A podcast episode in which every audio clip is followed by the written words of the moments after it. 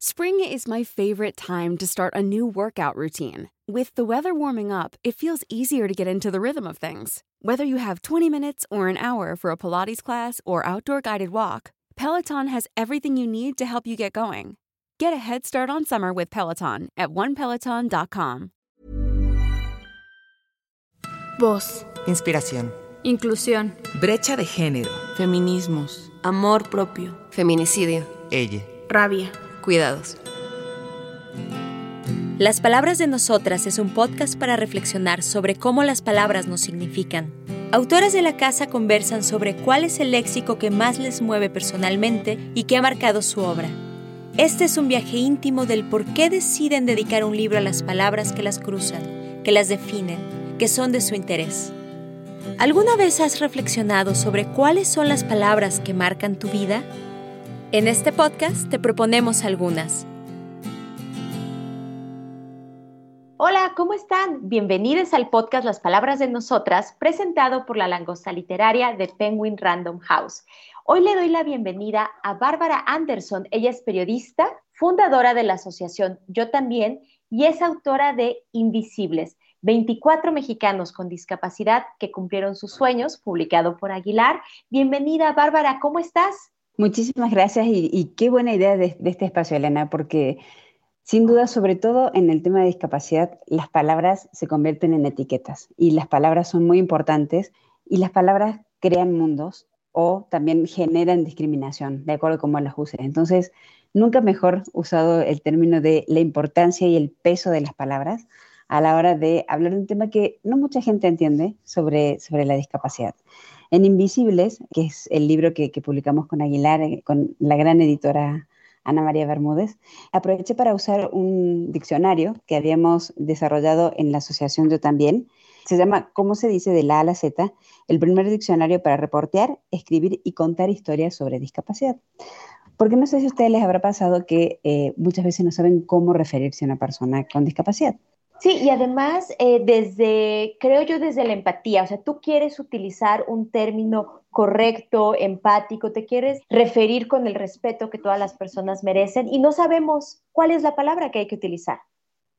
Lo, más importante, y creo que con este solo tip que les voy a dar es como si hubieran leído todo el diccionario, lo más importante es siempre hablar de persona. Todos somos ante nada personas, personas con, y ya sabiendo eso, estamos por 90% arriba de, del resto de la gente que no sabe cómo decirlo. Una persona con discapacidad, porque la discapacidad es una característica más de tu persona. Eres una persona con cabello café, eres una persona con anteojos, eres una persona con eh, ojos color eh, caramelo y eres una persona con diabetes o eres una persona con discapacidad auditiva. Entonces, persona con es la mejor manera de decirlo, es lo más políticamente correcto, porque tampoco se convierte en un sustantivo, es un adjetivo. Entonces, si eres discapacitado, ya inmediatamente tienes una losa sobre ti que pone la discapacidad por encima de cualquier otra característica de tu persona. Y en realidad es una característica más, que nos vuelve únicos, que nos vuelve irrepetibles, que nos vuelve inolvidables, que nos vuelve fabulosos, pero toda esta cuestión de adornar, ¿no? El concepto de son personas especiales. Ese es uno de los términos, ¿no? Bueno, especiales son las pizzas a veces, ¿no? La, la gente no es tan especial. claro. Eh, hay, otra, hay otra cuestión, y esto es muy mexicano, que es hacer las palabras a diminutivo para que suenen más dulces, ¿no? Algo que aprendió perfectamente Sushito, que hace todos sus otoñitos, y cuando lo decimos en diminutivo es como que duele menos. Entonces decimos, esta personita con, con, una discapacidad auditiva o este, este nanito, y enano está mal, es persona de talla baja. Por más que lo digas en diminutivo, suena horrible igual. Y otra de las situaciones que saben decir es, bueno, es una persona con capacidades diferentes. Y en realidad capacidades diferentes tenemos todos. Tanto Entonces, tú como yo que estamos hablando en este momento podríamos distinguirnos por capacidades muy particulares yo puedo decir tranquilamente, Elena tiene capacidades diferentes, tú sí, gracias, y yo, Bárbara tiene capacidades diferentes, sí, gracias. Yo puedo correr 10 kilómetros y tú puedes correr 25. Tenemos capacidades aeróbicas diferentes. Exacto. Eh, entonces, no es personas con capacidades diferentes, eh, no es mm, discapacitado, es persona con discapacidad. Y luego, si quieres ser más preciso, le sumas cuál es esa condición, una discapacidad auditiva, visual, todas las discapacidades que tienen que ver con salud mental se les llama neurodiversidades, que también eso es, algo más moderno y es mucho más amplio que autista. No, una persona con autismo o dentro del espectro autista que o vive con una, y ese es otro verbo que a mí me encanta, ¿no? Vive con. Eso también se puede usar. Es una persona que vive con discapacidad motriz. La discapacidad motriz y el usar una silla de ruedas está con ella y es parte de su vida, vive con también es algo que las personas con discapacidad agradecen mucho cuando se les dice así. De hecho, en el libro, diferentes de las personas que cuentan sus historias de vida eh, se refieren así. Ahora que tú lo mencionas, me doy cuenta porque dicen, yo vivo con esta discapacidad, yo vivo de esta manera. Y voy a citar, hay aquí una frase de Naomi Somellera Mandujano que dice, si me dieran la oportunidad de ser alta, yo diría que no. Vine así y así soy única. Y se refieren... Soy Exacto, soy única y ella habla mucho como, como otras de las personas del libro de vivir, vivo de esta manera particular. exacto, entonces ya de esa manera es mucho más políticamente correcto, uno ya entra a la conversación desde otra manera y desde un lugar mucho más informado, mucho más correcto y mucho menos condescendiente, ¿no? Muchas veces la, discapacidad va muy ligada a esta cuestión de la conmiseración, a mirar de arriba hacia abajo al otro, a tratarlo de una manera muy, sí, condescendiente o, de pena, ¿no? O sea, de, bueno, pobrecito este chiquito con autismo. Y, en realidad no es pobrecito, las condiciones y las discapacidades generalmente no se sufren, eh, ese es otro verbo que se usa mucho, ¿no? Sufre de tal discapacidad. Las discapacidades no se sufren, se viven. Uno sufre de enfermedades y vive con una discapacidad. Es un paciente con, tampoco, porque pacientes cuando tienes una enfermedad que puedes liberar y, la discapacidad generalmente es irreversible, entonces es vivir con. Creo que esa es la manera más correcta y más de uso común y no es tan difícil de olvidar es que genuinamente no es difícil, es solo, es más, ya lo aprendimos de ti, Bárbara, ya sabemos cómo referirnos de la manera más correcta y yo lo repito, empática y con respeto, no con descendientes, sino el respeto no. primerísimo para todas las personas. Otra opción es preguntar genuinamente, ¿cómo quieres que me refiera a ti? Muy poca gente se anima a preguntarle a las personas con discapacidad cómo quieren que las nombremos. Entonces, incluso a mí me pasaba con muchas personas con discapacidad visual, ¿no? Hay, hay uno de los ejemplos en, Invisibles que es el de Juventino eh, Jiménez, que es un indígena de, Oaxaca, que yo le decía, eh, bueno, tú con tu discapacidad visual, me puedes decir ciego, no tengo problema. En realidad yo no le había preguntado si le podía decir ciego. Dice, a mí me queda perfecto porque toda la gente entiende que soy ciego, que vivo con ceguera, que vivo con una discapacidad visual o soy débil visual. Pero se puede decir ciego también, se puede decir de la manera en que cada uno se sienta más cómodo. O sea, eso yo creo que también es importante recalcarlo. Y hay una de las escenas en, el libro de un matrimonio de personas de talla baja que tienen un hijo que también es de talla baja. Entonces ellos como sabían que le iban a decir enano, porque la gente tiene eso en la cabeza desde, desde la época de los grandes circos hasta la actualidad, empezaron a decirle de cariño enano. Hay muchos que le dicen de cariño a sus hijos, ahí viene mi enano pequeñito, ¿no? Para que él se acostumbrara a escuchar la palabra enano de una manera de amor de sus papás y cuando se lo dijeran en la escuela de una manera despectiva, él no lo sintió. Él no lo relacionara así. Lo que hicieron fue resignificar una palabra a partir del contexto que ellos querían darle, que es un contexto de cariño, de amor. Exacto. Entonces, que cuando él escuchara la palabra enano, no se sintiera inmediatamente dolido, sino que recordara que de así le decían sus papás de cariño cuando era pequeño. Entonces, creo que esa también es una, puerta interesante, ¿no? El resignificar las palabras y que cuando es dentro de tu propia comunidad no lo sientas agresivo. Claro. Oye, y nos puedes decir, mira, hay mucho, mucho que aprender en este libro, pues tenemos 24 historias, nada más para empezar, y hay muchos términos que aprender, pero yo te quiero preguntar, Bárbara, regálanos dos palabras que tú creas que son medulares en todas estas historias? Hay una palabra que a mí siempre me gusta poner sobre la mesa, que lo usamos muy comúnmente, pero que en realidad no nos hemos centrado a pensarla, que es la normalidad. Eh, incluso yo les preguntaba, si ustedes pudieran ser normales y me decían, somos normales. Sí, lo leí muchísimo. Eh, perdona que te interrumpa, pero yo leía cómo diferentes personas que dan sus testimonios, o sea, desde el principio dejaban claro, mi vida es muy normal con mis términos, en mi situación y es completamente normal. Entonces, tendemos a muchas veces a, aislar lo que no nos es común, ¿no? Lo que no nos es normativamente normal, lo que no entra en una cajita de lo que se cree que es normal o estándar. Entonces, bueno, Elena como no es normal, como tiene discapacidad visual, de acuerdo a los lentes que estoy viendo, no puede entrar en este salón de clases, porque este salón de clases no acepta chicos con anteojos. Y ella no está dentro de esa normalidad que es la vida sin anteojos. Entonces, creo que también es resignificar qué significa ser normal, que alguien me defina en algún momento qué es normal. No existe la normalidad, somos todos diferentes. Nos enseñan desde que nacimos que somos únicos e irrepetibles. Y eso, que es una cosa maravillosa, que es una cosa que nos convierte en seres únicos e irrepetibles, se empieza a convertir en una espada de Damocles a medida que va pasando el tiempo. Eres única e irrepetible, pero no está tan bonito lo único irrepetible que tienes, que es usar anteojos. O eres única y irrepetible y eres una persona que no existe o igual que tú en el mundo, pero tienes silla de ruedas. Y eso no está dentro de los únicos, ¿no? Entonces, hay una tendencia inicial de, valorizar la personalidad de cada uno como única, pero a medida que va pasando el tiempo, que se van escolarizando o que van entrando a lugares de trabajo, se empiezan a crear estos especies de casilleros de normalidad donde tú no entras. O sea, no, eh, esta persona que no se puede comunicar de manera oral no puede usar un de clases porque no es normal. Y este marco que tú dices que además muy importante, Bárbara, se crea o sea, no es un marco natural, digamos, se crea, es una construcción social y cultural, me lleva a otra palabra que es discriminación.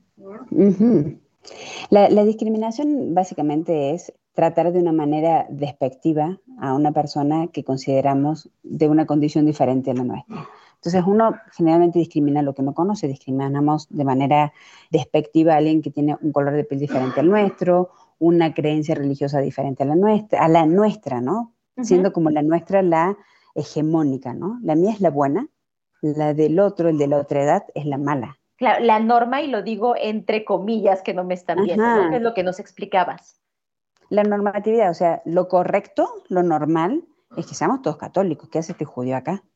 Y inmediatamente a él lo, lo sacaste de este lugar, lo aislaste y lo discriminaste. Pasa con las preferencias sexuales, las preferencias religiosas, el color de piel, eh, y pasa también, bueno, pasa con las mujeres, ni más ni menos en estos días hemos hablado mucho de eso en este mes, y pasa con las personas con discapacidad. Como no conozco muy bien cómo es su, prefiero aislarlo, no es normal, no es común, no es cercano a mí, no es hegemónico como yo, no es perfecto como yo, no es normal como yo, entonces lo aíslo y ese aislamiento es básicamente la discriminación. Y en este país vivimos muchísimos casos de discriminación.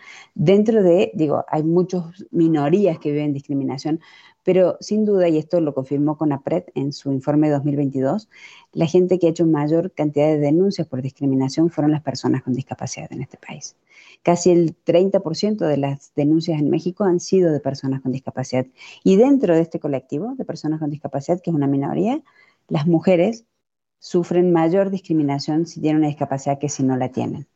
Si ya de por sí hablamos de que ser mujer es complicado en México, ya hemos visto cifras, ser una mujer con discapacidad aumenta casi ocho veces la posibilidad de ser víctima de acoso, de violencia física, de violencia económica y de violencia sexual en este país. Y es una interseccionalidad de la que se habla poco en realidad con las mujeres. Entonces, qué bueno que lo pongas sobre la mesa. No, y, y hay más interseccionalidades. Hay mujeres indígenas con discapacidad, bueno, ya inmigrantes. Y le vas sumando, exactamente, vamos sumando capas a, la complejidad de vivir dignamente, de sobrevivir, que no deberíamos sobrevivir, deberíamos vivir. Otra palabra, Bárbara, que quieras explicarnos que esté en el libro.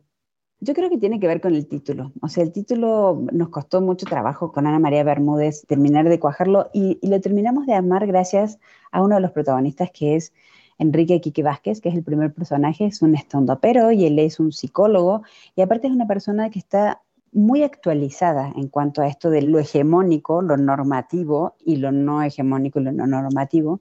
Es una manera muy moderna de ver la discapacidad. Entonces, hablando con él, él me decía, la verdad es que creo que el adjetivo que más nos unifica a los 24 es la invisibilidad. La gente, cuando no conoce sobre una discapacidad, cuando no quiere involucrarse con una condición, cuando no quiere ver a otra persona con una condición distinta, lo invisibiliza, o sea, prefiere no verlo. Nos ha pasado muchas veces, ya me ha pasado a mí incluso, eh, de ir en un elevador con mi hijo, tengo un hijo con parálisis cerebral que usa silla de ruedas.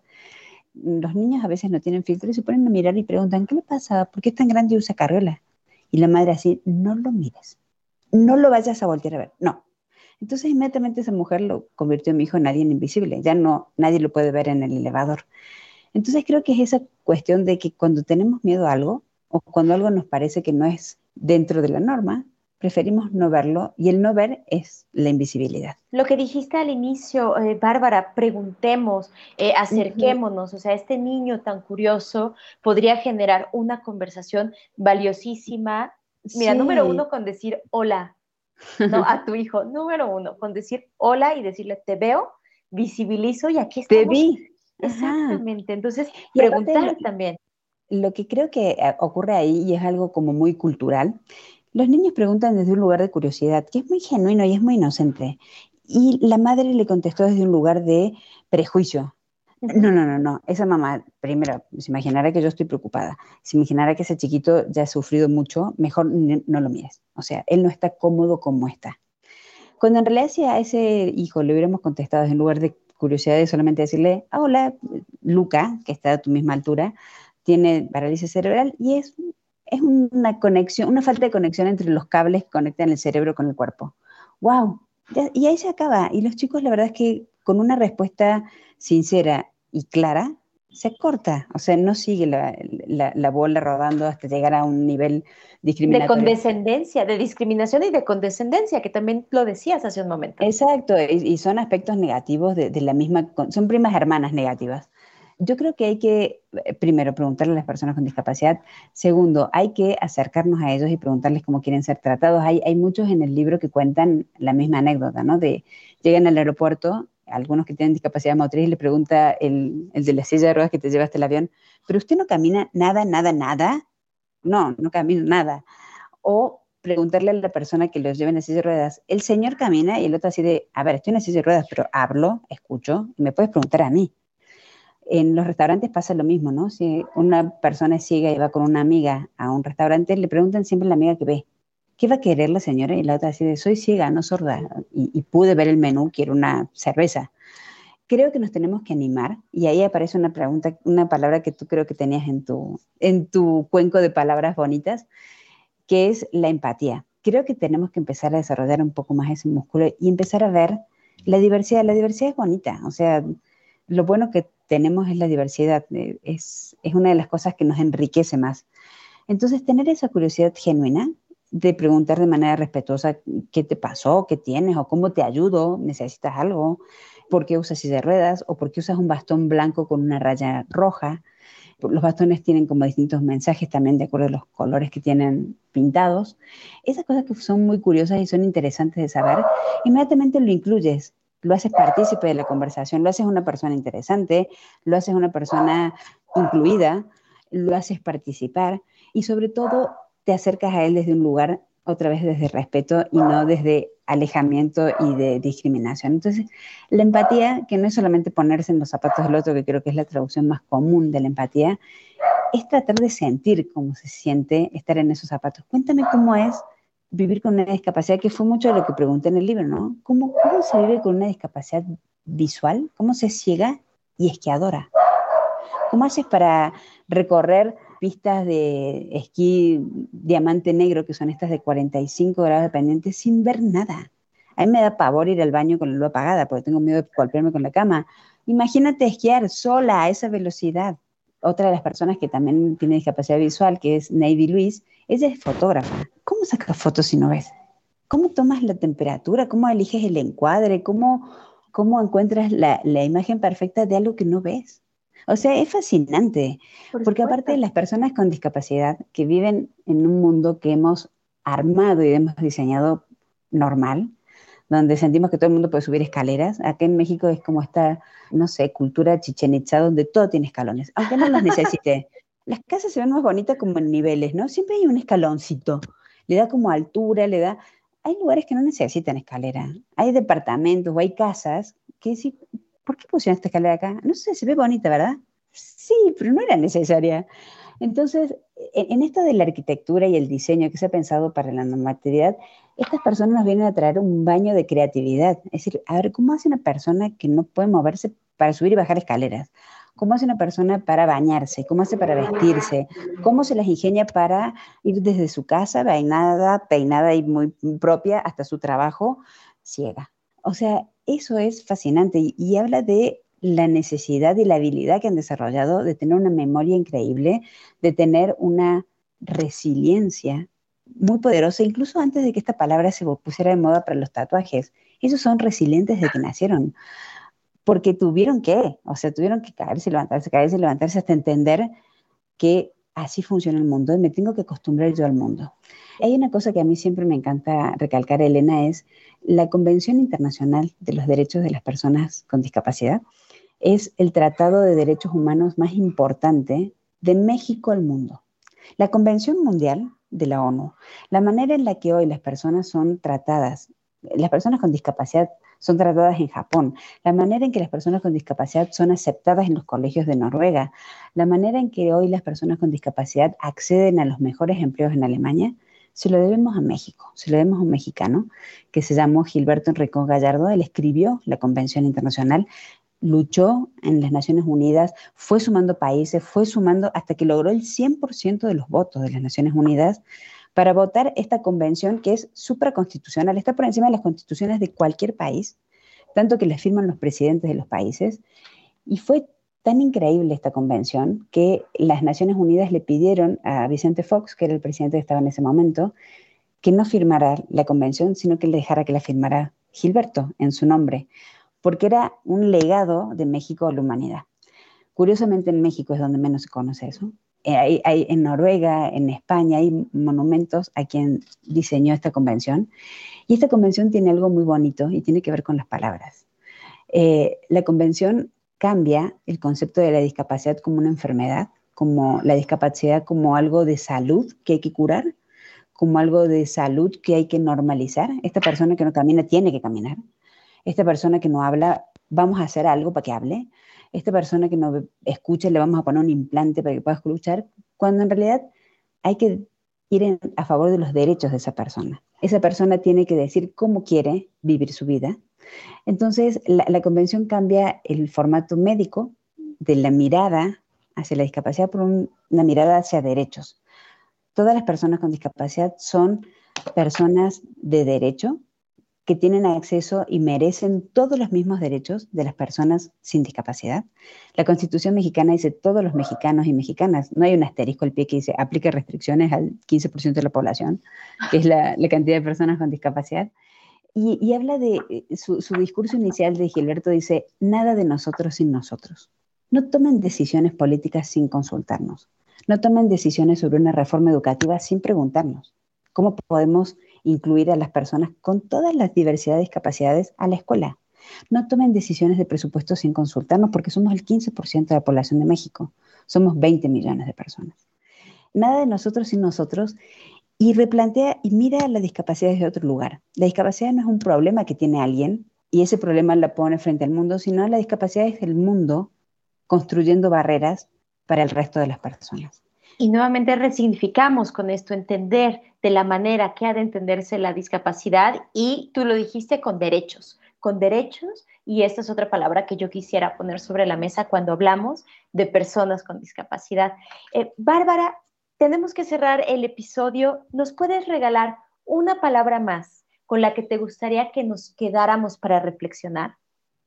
Yo creo que la palabra es ver ni más ni menos. Yo sé que a lo mejor eh, eh, juega mucho con el título de, Invisibles, pero una vez que ves, no puedes dejar de verlo. Una vez que Elena leyó el libro y junto a las palabras que me iba a preguntar hoy, estoy segura de que ahora te has fijado mucho más en banquetas, te has fijado mucho más en la gente con discapacidad en la calle, has empezado a ver más personas con bastón blanco, has empezado a ver gente con, con sillas de ruedas.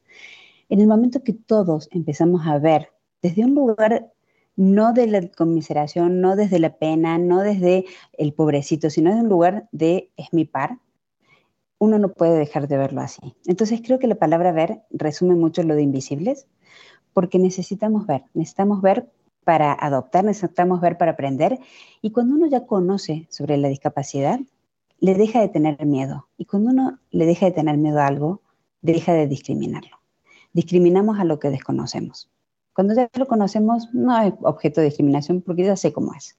Y yo te aseguro que sí que lo veo más, he reflexionado. También eh, te admito, me falta aprender mucho, pero este libro, Invisibles, 24 mexicanos con discapacidad que cumplieron sus sueños, me parece que es una puerta, es una ventana inmensa para aprender muchísimo.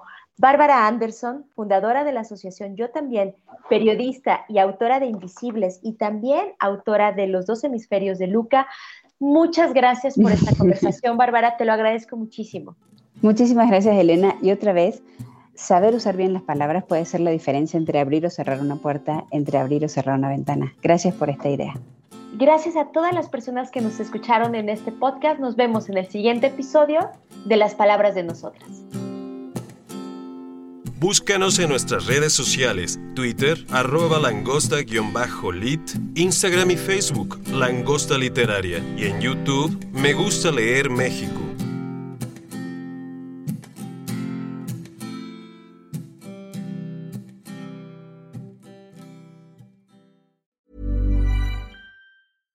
Even when we're on a budget, we still deserve nice things. Quince is a place to scoop up stunning high-end goods for 50 to 80% less than similar brands. They have buttery soft cashmere sweaters starting at $50, luxurious Italian leather bags, and so much more.